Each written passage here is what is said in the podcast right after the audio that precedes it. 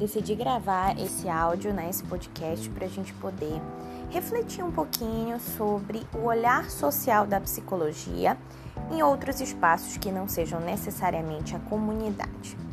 Gente, é, existe um, uma frase muito famosa dentro da psicologia social que diz o seguinte: toda psicologia é social. O que significa isso? Será que só a nossa área de atuação importa? Não, gente, significa é, que o olhar da psicologia ele sempre deve englobar não só a pessoa, o sujeito, o indivíduo de maneira isolada, mas também compreendendo o seu contexto, é, auxiliando da melhor forma possível para que ele tenha melhores condições de vida e isso não se refere somente ao espaço onde ele mora, como por exemplo na comunidade, mas o espaço onde ele estuda, né, no espaço escolar, no espaço da universidade, no espaço onde ele trabalha, que é o espaço das empresas, e também quando ele precisa ser atendido né, num hospital, quando a gente fala desse olhar é, social no âmbito da saúde.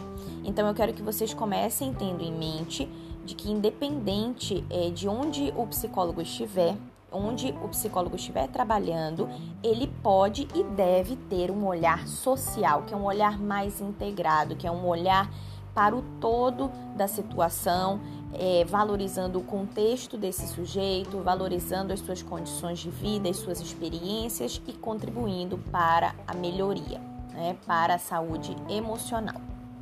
Então, se a gente for pensar nos papéis que o psicólogo desenvolve tradicionalmente na escola, na empresa e no hospital, por exemplo, que são esses três exemplos que nós vamos discutir hoje, é, nós pensamos muito num psicólogo é, um pouco mais como se fosse um apagador de incêndios, como se fosse um bombeiro, como se tivesse um papel um pouco engessado, aquele papel que é chamado para resolver um problema.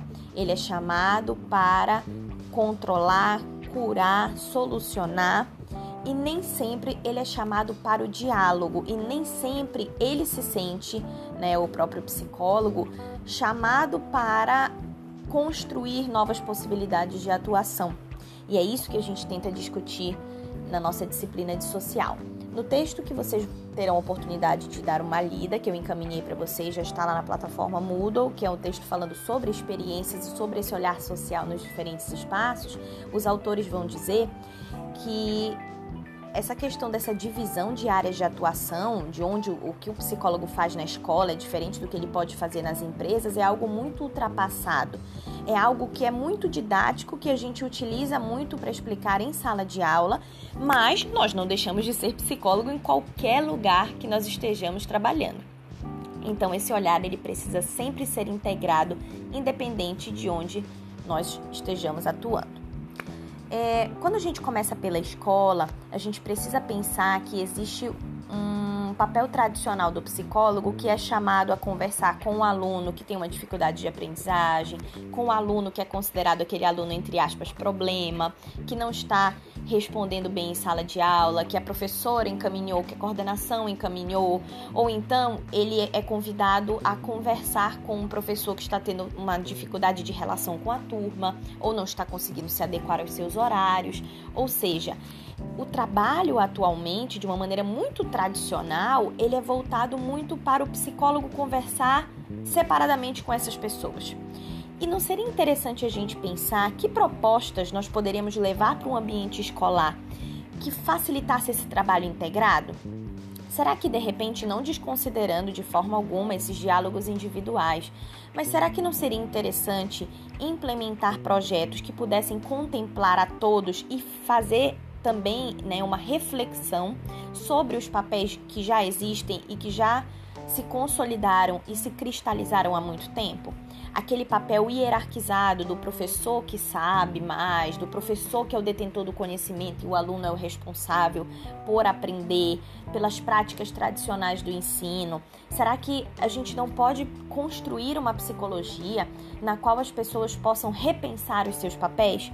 Que o psicólogo, ao invés de ser de aguardar que alguém o convoque, né? Que, que ele seja chamado para solucionar uma questão, que ele mesmo possa propor projetos. Será que um grupo de estudos, por exemplo, um grupo de apoio com esses professores, um grupo de apoio para escutar os estudantes, palestras, é, diálogos, círculos de conversa não seriam interessantes para descobrir quais são as reais necessidades daquele ambiente?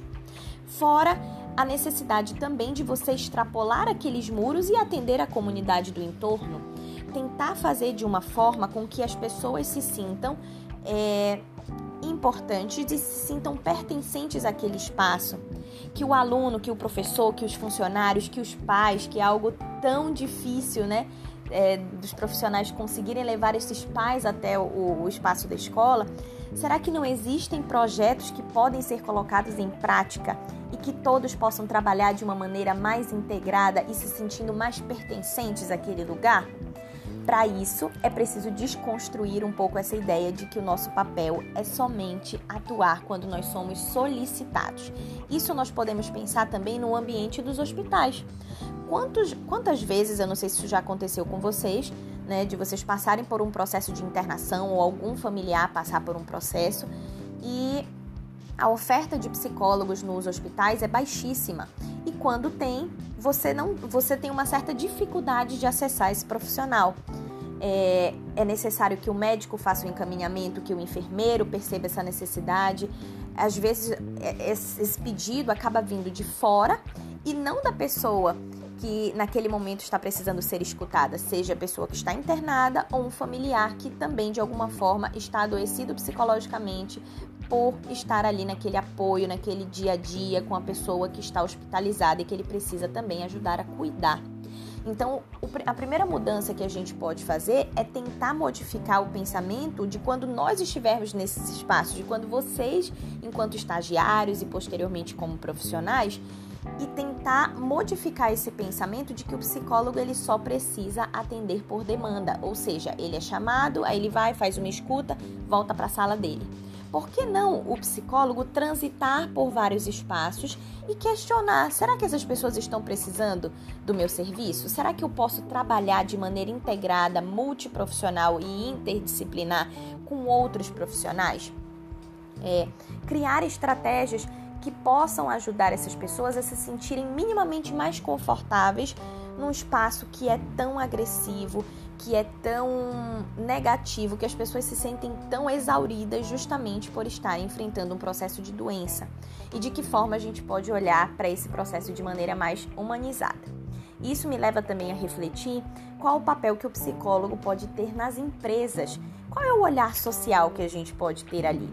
Bom, começa pensando no papel do psicólogo como sendo não somente aquele que atende às necessidades da gestão, ou seja, de recrutar, de selecionar, de treinar os novos funcionários, mas também de fazer essa ponte entre aquilo que os funcionários precisam e aquilo que a gestão precisa, tentando, da maneira que for possível, né, atender os dois lados.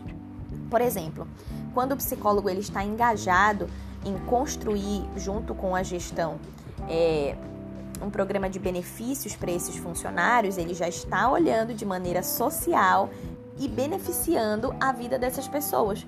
Porque, mesmo que as pessoas estejam é, boa parte dos seus dias voltadas para o ambiente de trabalho, elas também têm as suas vidas pessoais e isso sem dúvida alguma, impacta o rendimento no trabalho e vice-versa, porque as pessoas, se não estão satisfeitas no trabalho, consequentemente também não estão aproveitando o seu tempo em casa da maneira da melhor maneira possível, porque ficam né, o tempo todo com um pensamento voltado para aquele ambiente que está sendo aversivo. Então, como a gente pode construir um espaço mais humanizado para esses funcionários?